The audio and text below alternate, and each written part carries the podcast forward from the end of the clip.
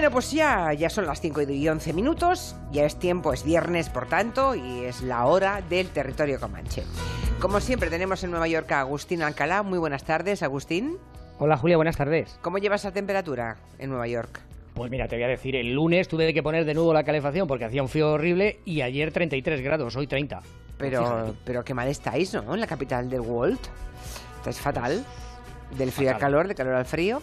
Bueno, y además con el revuelo que habrá provocado en Estados Unidos que a Bill Cosby y a Roman Polanski les hayan expulsado de la Academia de Cine, ¿no? Por ahí el asunto estará calentito. Ambos condenados por Mira. agresión sexual les han echado, ya lo saben. ¿Alguna reacción? Les han dicho bye bye por malos, por violadores, por mentirosos, por engañar a tanta gente y utilizar la fama, Julia, para atacar y abusar de las mujeres. La Academia de las Artes y las Ciencias Cinematográficas, la que entrega los Oscars, les ha echado a los dos, a Cosby y, y a Polanski, y fíjate por qué, por violar, tiene gracia, sus estándares de conducta. Lo, lo que habría que preguntarse es por qué la Academia ha tardado tanto tiempo en expulsarlos, porque las pruebas contra ellos eran abrumadoras. Lo de Cosby se entiende porque fue encontrado culpable la pasada semana de abuso sexual, pero lo de Polanski, la Academia ha tardado, Julia, 40 años en borrar su nombre después de su admisión de que había tenido relaciones sexuales con una menor en 1977. Pues habrá que achacarlo a los tiempos, ¿no? Y a que las mujeres por fin se han puesto en pie. Seguramente esa corriente es la que ha provocado que hayan tardado 40 años, pero que de este año no podía pasar que echasen a Polanski de sus filas, no lo sé. Digo yo, eh, aquí tenemos a Nuria Torreblanca, muy buenas tardes. Muy buenas. Que va a recordar algunos momentos de- del cine o de la música dedicados a, a la banda terrorista ETA, hoy que Mm. se escribe, parece el último capítulo, ¿no? A Miki Otero, muy buenas Muy buenas. Que está dispuesto a hablar de la serie del momento, el Wild Wild Country. Yo no sé si algún oyente la está siguiendo, Hmm. para que nos comente en la cuenta de Twitter de este programa, pues mm, comentarios al hilo de lo que luego nos explique aquí eh, Miki Otero.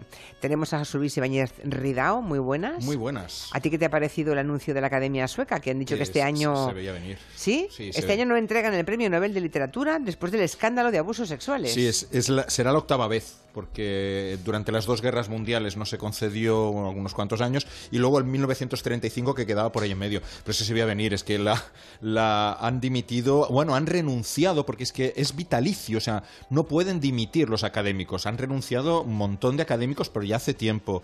Luego, además, eh, una de... 8 de 18, es bastante. Sí, sí, uno de los... Uno de los 18. eh, sí, Pero todos por 18, abusos sexuales.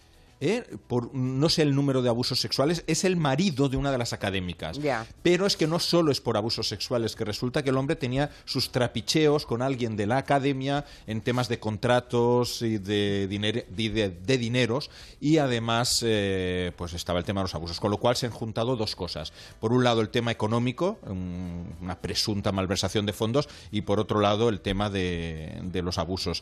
Y eh, ya se decía, había rumores de que este año a lo mejor el, el rey de, de Suecia declaraba que los que renuncien al cargo perderían el cargo para poder poner eh, académicos de recambio. Pero es Claro. que ahora mismo, como ha dicho Miki, ahora ya no había quórum para, para nombrar un, un premio Nobel.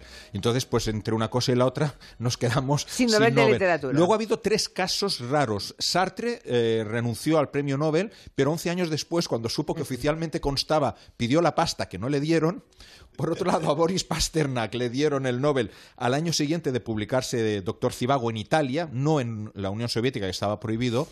Y eh, las autoridades de Moscú le prohibieron ir. Y aquí es muy divertido porque el libro entró de contrabando en la URSS publicado por la CIA. La CIA alquiló una imprenta de Ámsterdam y se convirtió en editora. Y el tercero, que hoy hemos comentado con, con Torreblanca, con Nuria, que nos daba mucha rabia, es George Bernard Shaw, que hizo al revés que Sartre. Es decir, George Bernard Shaw aceptó el premio, pero rechazó el dinero, porque dijo que ya ganaba bastante dinero con sus obras. No, no normal. con dos narices el tío. Sí, sí, Irlandés, y algo tocado quizás de, de whisky. Igual era por eso. Bueno, pues Agustín Lancalá va a contarnos, si esto le sirve como pista, qué color... ¿Cuál va a ser el color de moda en Manhattan próximamente? Verde. El next coming. Para los chicos, además. Me encanta. Así que sí. ¿De rosa todos, Agustín? De rosa todo. Y además se lo voy a dirigir, de- dirigir esta, esta propuesta a José Luis. Porque Eh, me ha yo he usado camisas rosas, pero las tengo gafadas. ¿Por qué? Las Oye, dos, oye, oye. una bajando corriendo los de la redacción al estudio, se me quedó enganchada una ventana de estas que abren así Ya. y me rajé toda la camisa, toda la manga hasta arriba. Y la segunda, Por el pecho, por el en pecho, llevando además, yo pecho. bastantes platos en casa, el puño se quedó metido dentro del pomo de la puerta de la cocina.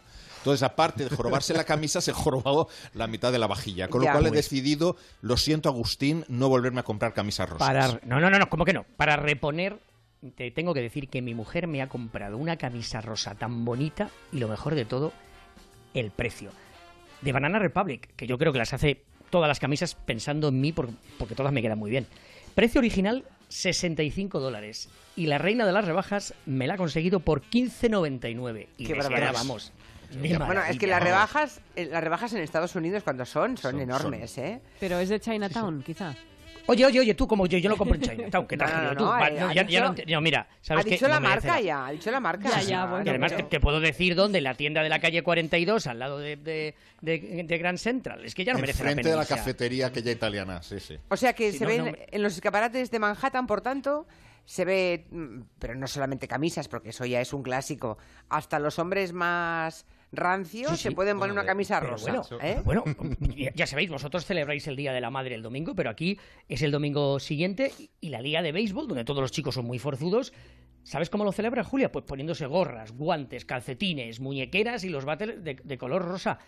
Porque el rosa es un color, y me lo he estudiado, de poder, de fuerza y de grandeza. Fijaros, eh, eh, Rafa Nadal, que suele ponerse pantalones cortos para jugar al tenis de color rosa. Y hay tantos actores y tantos cantantes que eligen este color con camisetas, con camisas, con zapatillas, con pantalones. Todos pensamos que el color rosa es, es- es de ellas, es algo femenino y es un regalo ideal para una niña recién nacida. Pero eso es un mito.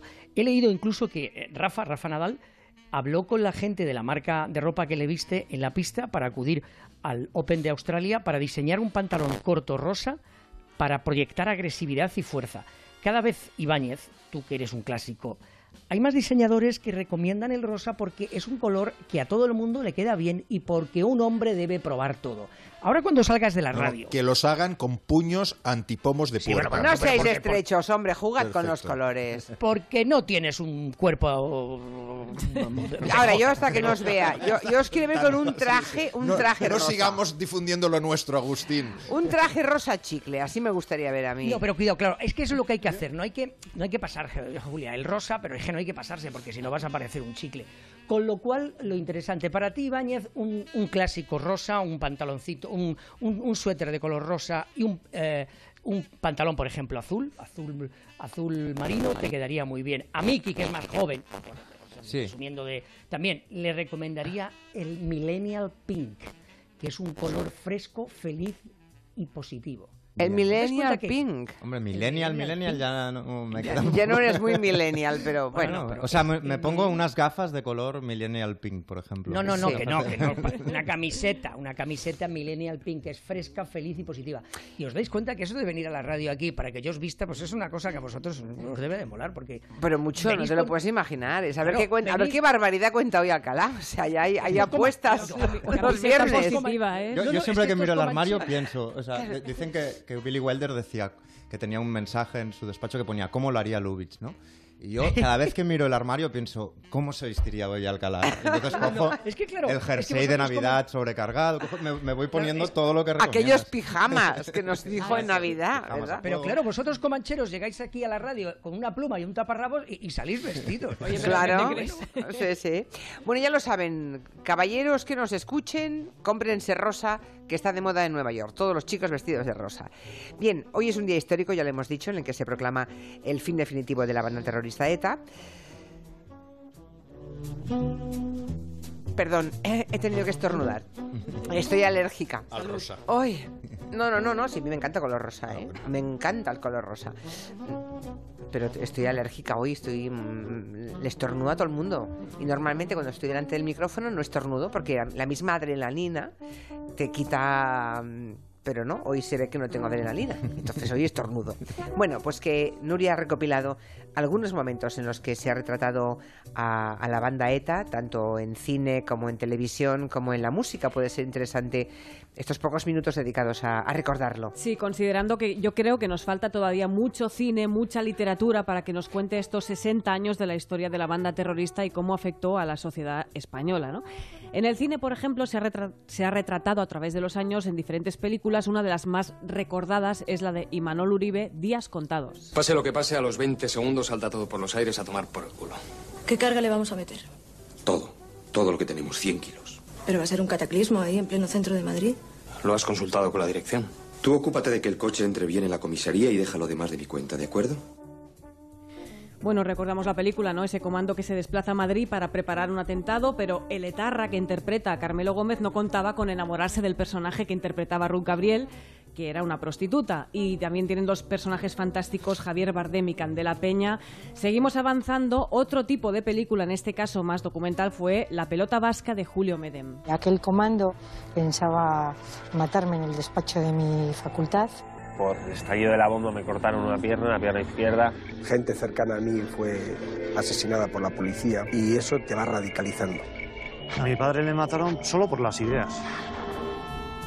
Lo polémico, ¿eh? que fue el estreno del documental de Julio Medem, me acuerdo perfectamente, Con la, la que le liaron. Cuando pones todos los testigos juntos alrededor de, de la banda terrorista, familiares, políticos, víctimas, pues re- realmente impactaba mucho. lo llamaban el pelota vasca, eh, el pelota vasco a él. Lo Sí, atacaron muchísimo. muchísimo, vamos. sí, sí. Fue terrible en ese momento. Un poco más adelante, hace unos pocos años, recordamos todos la historia de la película que dirigió Daniel Monzón, Celda 211. Magnífica. ¿Ves cómo tenía yo razón que estiren a precio? Y yo que pensaba que lo de la gamba se lo iban a tomar a coña. Si quieres reírte, sales ahí con los chacurras. Pero de mí no se ríe ni su puta madre. Tranquilo, joder, que ya sabemos todos que eres un asesino de la hostia. No se compara contigo, aquí somos todos aficionados. Pero eso sí, siempre de lejos. Un bombazo y se acabó. Tú, en cambio, seguro que eres muy valiente. Me sobran huevos para sacarte las tripas aquí mismo. Ahí mala madre, cuando se ponía serio. Sí, miedo había, daba. sí, había uno- unas, mm, unos diálogos entre los presos comunes, digamos, y los, mm, los asesinos de ETA, que eran unos diálogos Fue fantásticos. muy interesante ese Sí. punto de vista en el que pones a todos esos presos y apartados a los etarras y ese trato diferente que tenían. Era como los intelectuales en la cárcel, ¿eh? Tremendo, tremendo, sí. Otra historia impactante, la de Joyes, la primera mujer dirigente de ETA que fue bueno, muerta a manos de la misma organización. Esa película la dirigió Elena Taberna y Ana Torrent interpretó a Joyes. ¿Alguien me lo puede explicar? Es una acción militar que ha salido mal. En todas las guerras se producen daños colaterales. Ocho víctimas inocentes y ni un solo objetivo cumplido. ¿Le llamáis daños colaterales a esto? ¿Sabéis cómo lo llamo yo? Una chapuza. Y por primera vez estoy de acuerdo con lo que dicen los periódicos de Madrid. Esto es una masacre. Más películas que habrá, también en los últimos años vimos una magnífica llamada Negociador de Borja Cobeaga, que precisamente Borja Cobeaga estaba en televisión cuando marcó un punto de inflexión muy importante el programa en el País Vasco. Vaya semanita, eh, porque se acercaba al tema desde el humor y la sátira. Los tres de Oyarzun. Ideales para bodas, bautizos, comuniones y actos políticos. Para dejar la banda, para dejar la banda se necesitan medidas de gracia. Hay medidas de gracia y una amnistía en Euskal Herria. Era tremendo también, muy, muy impactante. Pero de vaya semanita, día- digo mm. San José y algún día- día se dirá lo mucho que han hecho para normalizar todo esto. Sí. Yo Exacto. recuerdo Es que... coincidí con él en unas conferencias en Oviedo hace unos años y me explicó el, el argumento de Fe de Tarras, la peli que acabaría Sí. haciendo en clave de humor también. Y solo es hace como, estoy hablando de hace 10 años, como mucho. Y veía como imposible cómo podrían financiar una peli tan cómica que se pudiera difundir en todo el Estado español. Y mira, por suerte ahora se puede ver en Netflix. En Netflix está, Fe de Tarras exactamente. Vamos a la música y ahí tenemos muchísimo repertorio, muchos grupos del rock vasco sí que han dedicado muchas, muchos versos a este tema, Sociedad Alcohólica, Escorbuto, Cicatriz, Negugorriak y por supuesto Cortatu.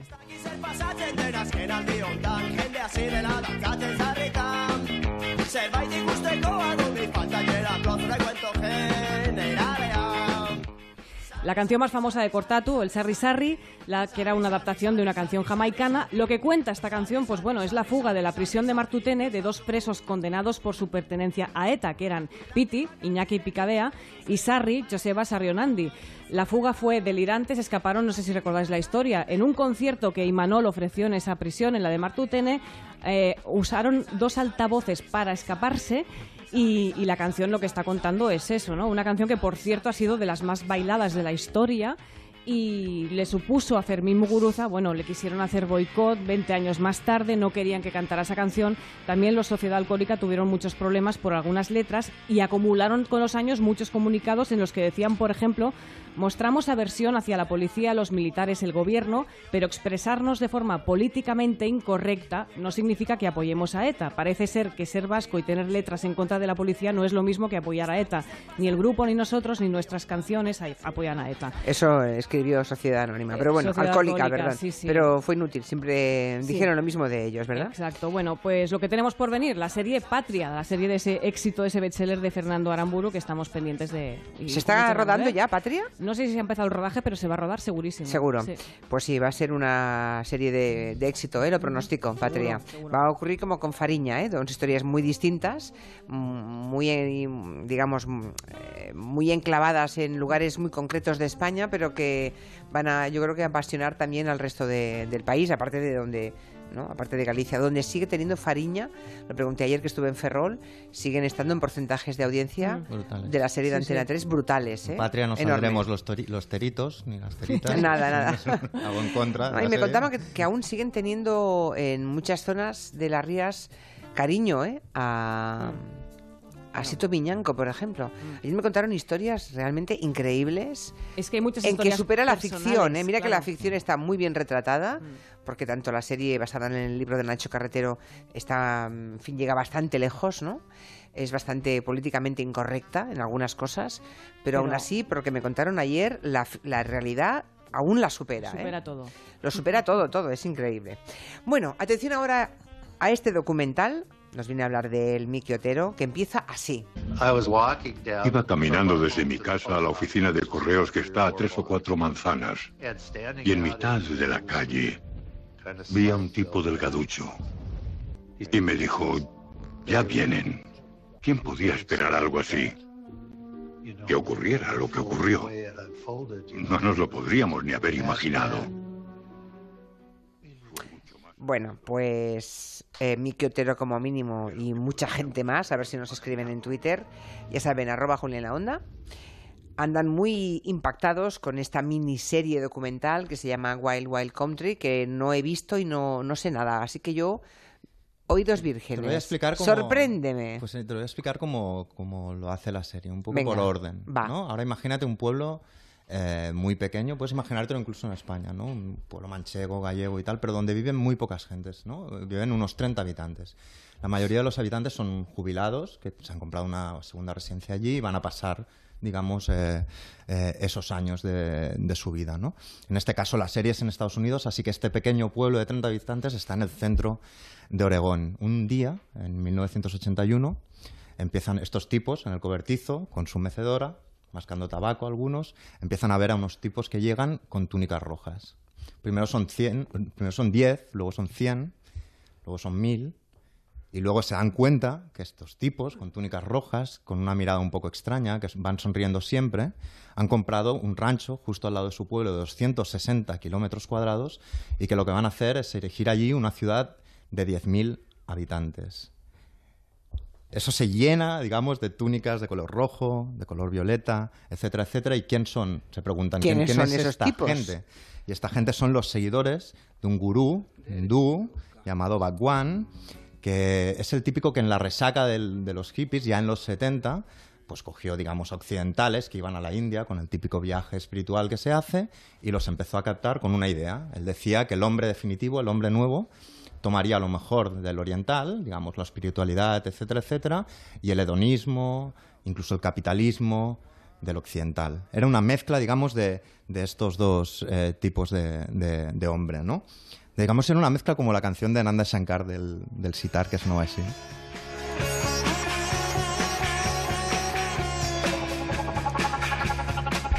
Entonces llegan allí, ¿no? ¿Quién es este Bhagwan? Es este gurú que, por ejemplo, tiene una flota de Rolls Royce, de 12 Rolls Royce, tiene un, se pasea eh, con un Rolex de diamantes valorado en un millón eh, de dólares, el pueblo atrae a más, más gente, empiezan, claro, los tipos de este culto, de esta secta, no cobran por trabajar, se reparten el día en tres turnos y en muy pocos meses levantan esa ciudad con su estación eléctrica propia, con su aeropuerto y su propia línea de aviones, tienen bingos, tienen discotecas, porque, insisto, no es el típico culto meramente religioso, ¿no? También hay la parte hedonista, decía. También hay la parte hedonista que hay de todo. Hay juego, hay industria Y se del montan en juego, una ciudad. Hay boutiques, pues de repente empiezas a ver como hay boutiques donde se pueden comprar ropas de todo tipo, pero siempre con un pantone que va del Túnicas, rojo al- túnicas rosas. El, el rosa de Agustín también aparece. Es que Eh, además, Miki, hay que comprender una cosa, hay que conocer Oregón, un estado salvaje en, la Claro. que la- en el que la gente se va a vivir al, al bosque, de, de inmensos bosques, y eso es también importante para comprender cómo eh, eh, eh, esto es, por eso se llama Wild Wild Country, es un, un país absolutamente salvaje. Es que es prácticamente como, para- como los colones que, que- colonos que, que digamos que conquistan el oeste, ¿no?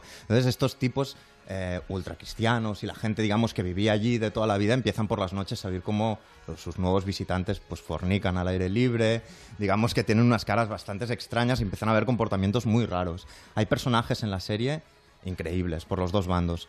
Mira si es casualidad que entre los 30 habitantes que había de toda la vida allí, uno de ellos es el descendiente directo del fundador de Nike, con lo cual es, eh, tiene un montón de contactos y es multimillonario. Eh, con lo cual, cuando se plantea la lucha entre los dos colectivos, todos están bien armados. Y en el otro está una tal Sheila, que es Mm. como la han, definido como una psicópata feminista, porque sí, es, un- es una tipa que es la cacique del lugar, es la secretaria personal del gurú, es la cacique del lugar, la tipa que más manda, pero claro, cuando la co- dice, además es de estas personas que hablan de ellas mismas en tercera persona. Ah, qué rabia. Como Julio César y Belén Esteban Sí. y Cristiano Ronaldo, ¿no? Y dice cosas como Y Donald Trump, y Donald Trump. y Donald, y Donald Trump también. Porque será que no me sorprende. Dice frases increíbles todo el rato, como a toda, a toda corona le sigue la guillotina. Es un personaje carismático, magnético, pero muy controvertido, porque cuando se empiezan a, a liar, digamos, el conflicto, cuando se mete por el medio el FBI, eh, la policía, etcétera, etcétera, hace campañas de sabotaje de, todo tipo, recluta a un montón de mendigos de, to- de todos Estados Unidos, porque en Oregón, por lo visto, esto lo sabrá mejor Agustín que yo, si resides allí, demuestras que resides allí durante muy poco tiempo, tengo entendido que dos meses, tienes derecho a voto. Entonces, ¿qué hacen es- esta secta de racistas? Lo que hacen es intentar ganar las elecciones al condado para irse expandiendo cada vez más. La lucha entre los dos bandos, entre los de toda la vida cristianos y este nuevo culto, es alucinante. Y cada, ca- cada uno, en cada uno de los capítulos... hay ¿Cuántos cuatro capítulos son? Porque es una miniserie, ¿no? Seis capítulos Seis. de 50 Ya. Mm. minutos. Y es una serie documental. Todo es material de archivo, porque ellos lo tenían todo grabado y documentado. ¿Y porque yo no sabía esto? Eh, pues no lo sé. En su pero- momento, alguien oyó, yo nada, leyó estoy- al respecto estoy de aquí esto. con la boca abierta Yo Es- también. bueno, os diré el último giro, digamos, el Bhagwan, Sí. Bhagwan se cambia de nombre hacia el final de su vida y se hace llamar Osho, que seguramente os Eso- suene, suena más, sí. os suene más porque los libros de Osho se siguen vendiendo en todo el mundo. Pero a mí me pasó lo mismo que a ti, eh, Julia. Es decir, cada giro de guion era, what the fuck? O sea, ¿qué, qué es esto? Ya, ya, ya, ¿Cómo puede ser? Y es la típica historia tan bestia, tan inverosímil, con tantos Que no te la crees, que parece no podría ficción, ser una claro. ficción. No podría ser una ficción porque Au- dirías, vete a tu Mm. casa. es Agustín, esto decías que era, perdón, Miki, ¿en qué año empezó? En el Esto 80 empezó en el 81. La primera vez que 81. se asientan en Oregón es en el 81. Ellos en, en la India ya habían desarrollado el culto durante los 70. ¿Y han desaparecido ya o no? Siguen en activos y tienen Siguen. como sucursales en todo el mundo. Sheila, digamos, que es este gran personaje, eh, se ha retirado y en realidad su tarea ahora es tiene un par de hospicios para personas mayores con disminu- disminuciones de algún tipo en Suiza. Mm. Vive aislada de todo este mundo. Pero, digamos, el culto sigue en marcha, eh, mucho menos poderoso que en la época del experimento en Oregón, que es la más bestia. Oye, Agustín, ¿y, y tú que estás en Estados Unidos, de, de este fenómeno se hablaba? ¿O, digamos, Yo, ha mira, sido, es- no, ha- no ha llegado aquí o ahí también ha permanecido más silente? Yo, esta serie, esta serie se, se, eh, se estrenó aquí en Netflix en- a mediados de marzo.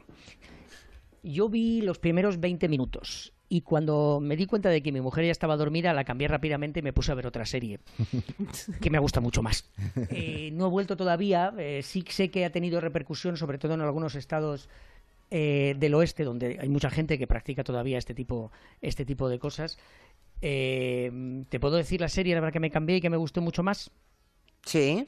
Cuatro estaciones en La Habana, No. que es una serie basada en los libros de Leonardo Padura, eh, rodada en La Habana, que es la historia de un- del policía Mario Conde, interpretada por eh, Jorge eh, Perogurría, y que, que, bueno, pues nuestros oyentes pueden ver el Wild Wild Country un ratito, pero yo también les recomiendo que sepas se que tengo oyentes como Antolín que dice que es la mejor serie documental, documental, no es una serie de ficción, es documental, que he visto en mi vida, nos dicen. Lo- No te la pierdas, Julia, mucho más de lo que parece, mucho más. Agustín porque tuvo este problema que se durmió su mujer, pero yo te aseguro que es muy difícil dejar de verla. Ya, ya. menos Lo que no a mí está me hubiera diciendo Miki es que la semana que viene, el próximo viernes y sábado, hay un festival en Barcelona que dirige Miki, que se llama Primera Persona, y que una de las, la gran estrella de ese festival, ¿quién es, Miki? Bueno, estará Sheila. Hay, hay otros. ¿La vas a traer? Sí, está aquí con toda la controversia que puede. Y con todo el miedo que provoca, porque a mí me da miedo. Bueno, el festival se llama Primera Persona porque sobre todo vienen eh, escritores y algunos músicos también y lo que hacen es explicar sus historias de vida, ¿no? Han venido, digamos, eh, de españoles, pues eh, Mendoza, Marcé, Kiko Veneno, J, Los Planetas. De fuera, pues ha venido Irving Welsh, el novelista de Transpotting, o Junot Díaz, el Pulitzer, o la feminista Kelly Moran. Eh, normalmente siempre son escritores, músicos o algo así, pero esta es la primera vez que traemos a un personaje para que explique una vida tan fascinante como esta y tan controvertida, por otro lado. A ver, la cosa está fría, han pasado ya más de tres décadas, Claro. eh, pero en todo caso la entrevista no será complaciente, no será un homenaje, pero queremos realmente saber más de la complejidad de un personaje así. Claro. O sea que la semana que viene nos abandonas por el festival que diriges. Un estaré muy cerquita de aquí, estaré a unos metros. Puedo... Ya, pero no podrás venir. Bueno, pues nada, nada, te calentaremos la silla. Eh, y así de paso ya lo saben los, los oyentes de Barcelona, que si quieren, pues se pueden apuntar al festival, supongo. Sí, ¿no? están las entradas ya, las- la preventa muy, muy agotada de todos los espectáculos, pero, pero se van a- seguramente se liberarán algunas durante la semana que viene y alguna aún se podrá rascar.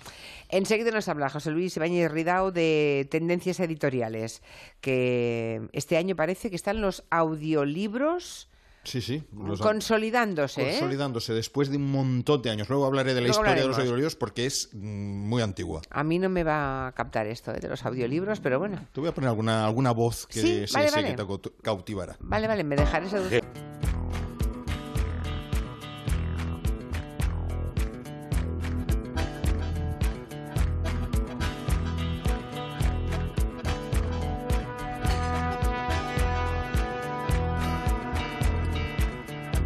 Se nos está pasando volando el Comanche de hoy, ¿eh? Ya son y 43, nos quedan por tanto, mm, nada, 15, 16 minutos y tenemos muchas cosas pendientes. Por ejemplo, lo de los audiolibros, un formato que desde luego se ha consolidado en otros países y en España parece que se va consolidando, ¿no, Sí, José Luis? es una de las tendencias de este año, el tema de los audiolibros. Ya llevamos unos años arrastrándole. El audiolibro es bastante antiguo, es de la década de 1930.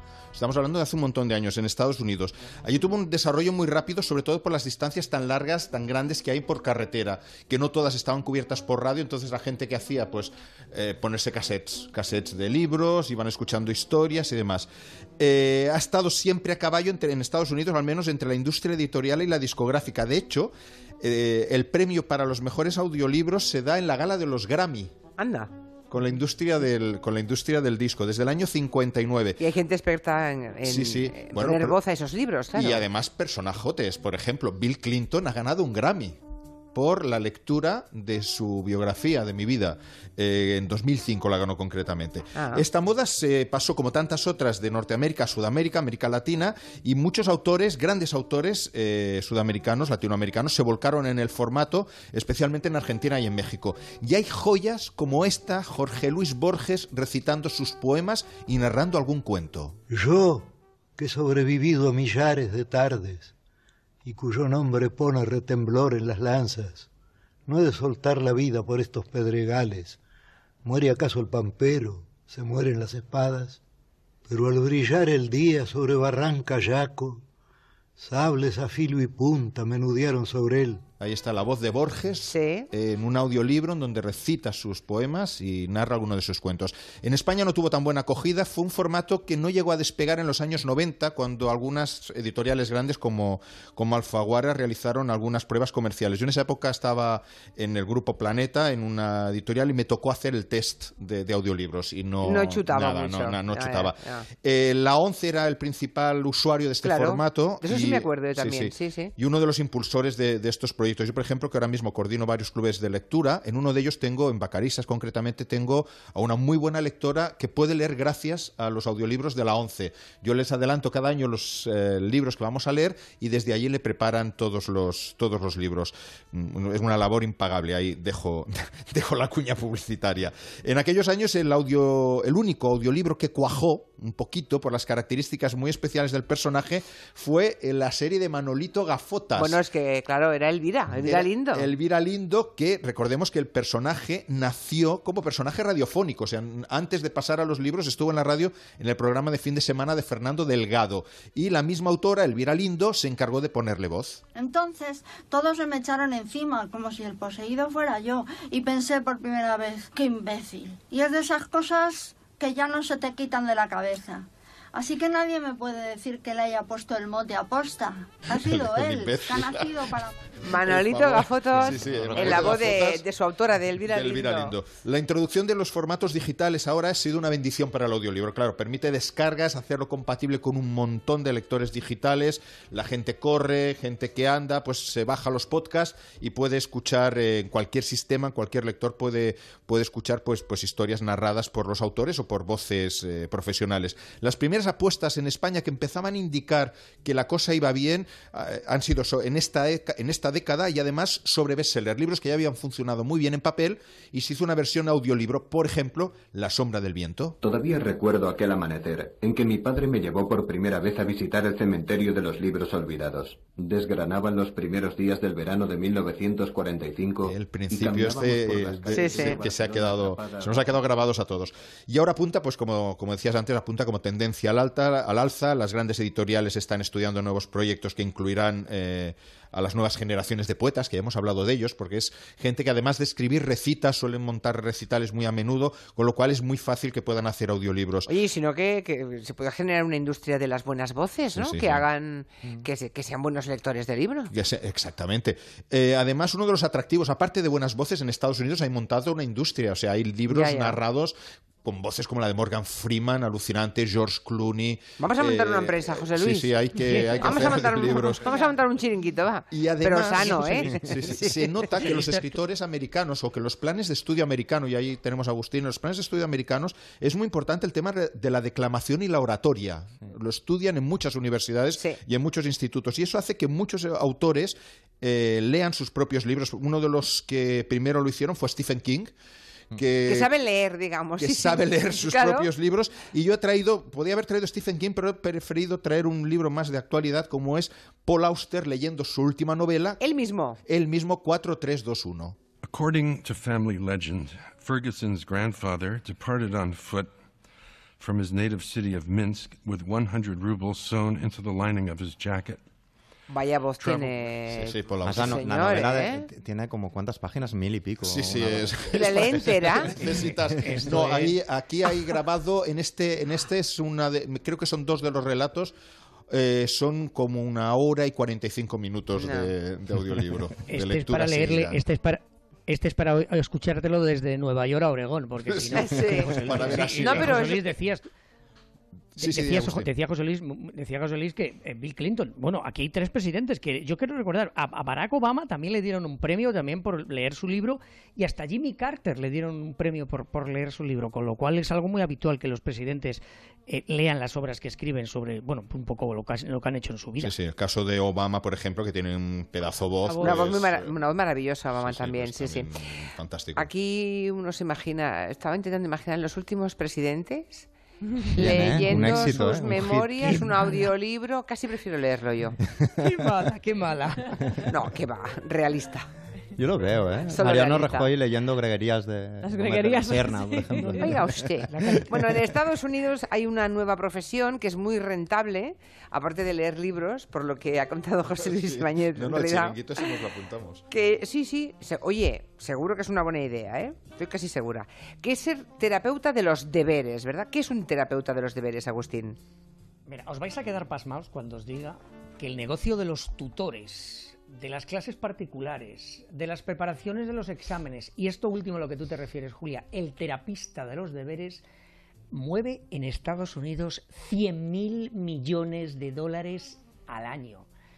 Fijaros ¡Qué barbaridad! lo que se, lo que se puede hacer eh, con ese dinero. En Nueva York una familia paga por una clase de entre 50 a 75 minutos a un tutor entre 200 a 600 dólares. Madre mía. Y eso es solo para prepararles para los deberes dos o tres veces por semana.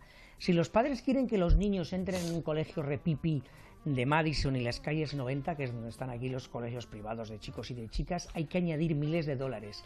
Y la figura del tutor, bueno, ya la conocemos, pero la nueva es esta, Julia, la del terapista de los deberes, que suelen ser psicólogos, consejeros, especialistas en crisis, que tienen su consulta privada y que por la tarde se dedican a ayudar a estudiantes que no saben estudiar, que están sobrepasados, que son incapaces de concentrarse y que tienen mucho miedo al fracaso. Y en este país, claro, cualquiera, eh, eh, nadie tiene derecho a fracasar y les ayudan a hacer guías, a organizar carpetas, a eliminar los pensamientos negativos, a preparar los temarios y el posanálisis. Es decir, estudias, haces el examen y si te sale mal, este terapista te dice por qué te ha salido mal y te analiza lo que tienes que hacer. Y no solamente son aviso a mis hijos, les voy a pasar, les voy a pasar una factura que vamos, van a quedarse pimpando los dos. y además creo que yo no sé los terapistas, pero desde luego los tutores en algunas zonas de Estados Unidos y en algunos colegios no, no es una contratación voluntaria. Sí o sí, los padres tienen que pasar por las manos de esos tutores. Julia, yo te iba a decir que pues no tenemos mucho tiempo, pero en, uno de los últimos apagones que tuve aquí en casa me tuve que ir a la biblioteca de mi pueblo a cargar todos los, pues bueno, el ordenador y el teléfono y hubo una señora que desde las 3 de la tarde hasta las 9 que estuve yo en la, en la, biblioteca, estuvo cada hora con un alumno diferente. Esa mujer hizo un dineral. Es, es algo imprescindible. Todo el mundo tiene tutor en este país. Mm. Y estos especialistas, bueno, es algo que tienen que pagar los padres, tienen que tener los chicos. Y con una sorpresa, porque dirás, bueno, Julia, eh, bueno, claro, es que en este país toda la gente es muy lista. Pues mira, te voy a dar un dato que seguramente os va a sorprender a todos. En Estados Unidos, el 70% de todos los norteamericanos no tienen un título universitario, con lo que, bueno, estamos destruyendo un mito de que creemos que la educación en este país es maravillosa y no lo es tanto. Interesante, sí, sí. Además doy fe. ¿eh? Tengo unos amigos que se van a vivir ahora mismo en, breve a Estados Unidos y han tenido que contratar a una tutora para, para su hijo, efectivamente. Tienen que hacerlo. Terapista. Usemos la... Sí, sí, sí, sí. Muy, muy, bueno, pues eso. 600 dólares por sesión, decía Agustín. Qué barbaridad.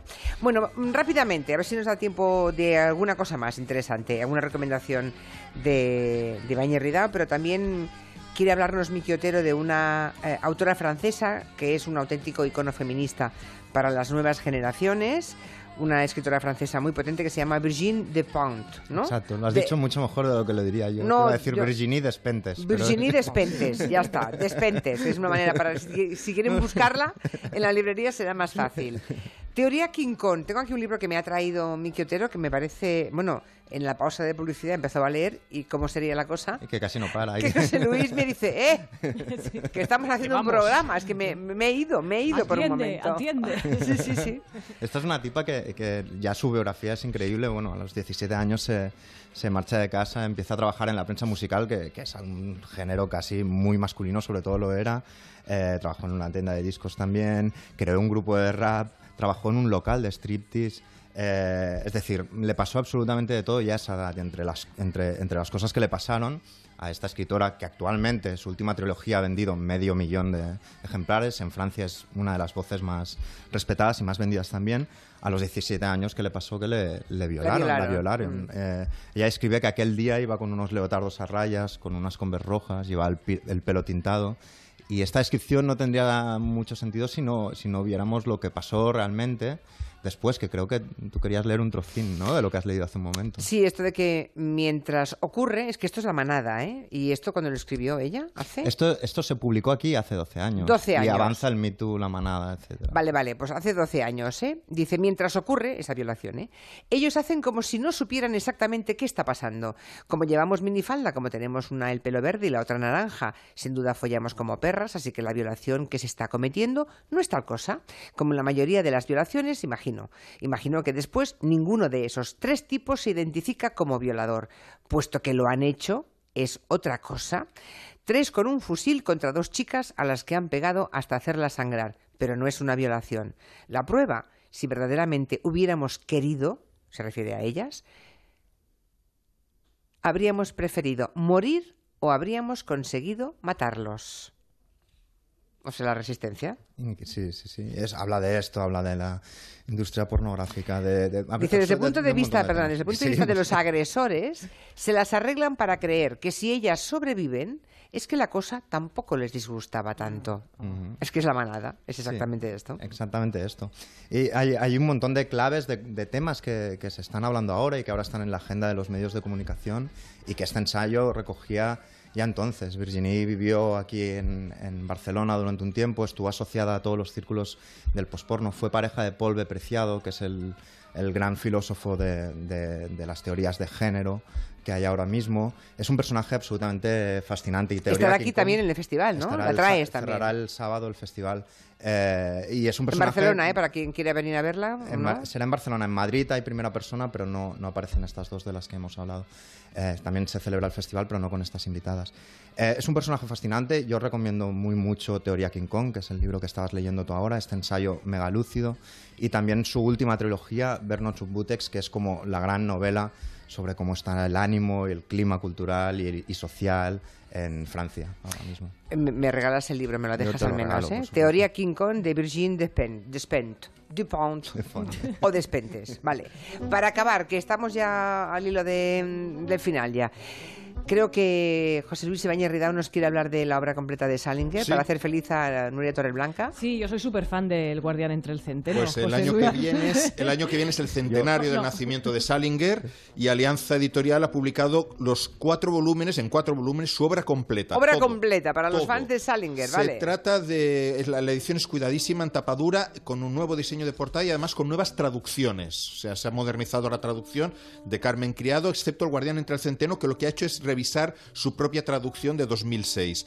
Aparte de este volumen del Guardián entre el Centeno, están los nueve cuentos, que incluye dos de los relatos más famosos del autor, me encantan los títulos, que es Para Esmé con amor y sordidez y Un día perfecto para el rey, para el pez banana, protagonizado este último por uno de los personajes estos inolvidables de, de Salinger, que es eh, Seymour Glass. Luego está Franny Zuni, que también son dos relatos ambientados en Manhattan, Levantad Carpinteros, La viga del tejado y Seymour, una introducción, que son otros dos relatos que se editaron en el 63. Y si quieren ustedes enterarse de qué van, no giren el libro, no pongan la contraportada porque está en blanco. No porque la editorial sea así de chula, sino porque en los contratos de Salinger se prohíbe que las editoriales aporten comillas, en su material promocional ningún tipo de texto adicional, información biográfica, citas o reseñas relacionadas con sus obras. Cierro comillas. Era un tipo que se peleó con uno de sus mejores amigos porque en un texto que publicó en una revista le cambió una coma. Le Una retiró- coma. Le retiró la palabra. Claro, Porque era, un tipo, era un tipo que tiene una frase muy famosa que es que a mí me gustan los libros que cuando los cierro querría hablar con su autor o ser su amigo. Bien, pues este tipo que dijo esa frase, Salinger, acabó encerrado en un búnker durante años y años, Mm. escribiendo páginas y páginas y negándose a publicar ninguna, ninguna, ninguna obra más. ¿no? Es, es una historia alucinante. un Salinger gran escritor. tiene, tiene una parte que yo lo comprendo, fue uno de los primeros, euro- primeros occidentales en entrar en un campo de concentración nazi en la guerra mundial, porque él era de una unidad de inteligencia. Imagínate un chaval de veintipocos años entrando en un campo de exterminio. O sea, todo, eso, todo esto se explica, lo- por cierto, en, en una película que se acaba de estrenar, que es. Rebelde entre el. Centeno, Sí, y que aparece. Kevin Spacey, que probablemente será de las La obra póstuma veces. casi de Sí, Kevin Spacey. otro temazo, Antes Kevin de que lo echen de Uy. la academia también. Sí, también. Eh, que ya está, que ya son las... Sí. No hemos oído las señales horarias, Y seguíamos aquí de chat. pero que son las seis, las cinco en Canarias. Adiós a todos, adiós, adiós, Adiós. adiós, Agustín, adiós.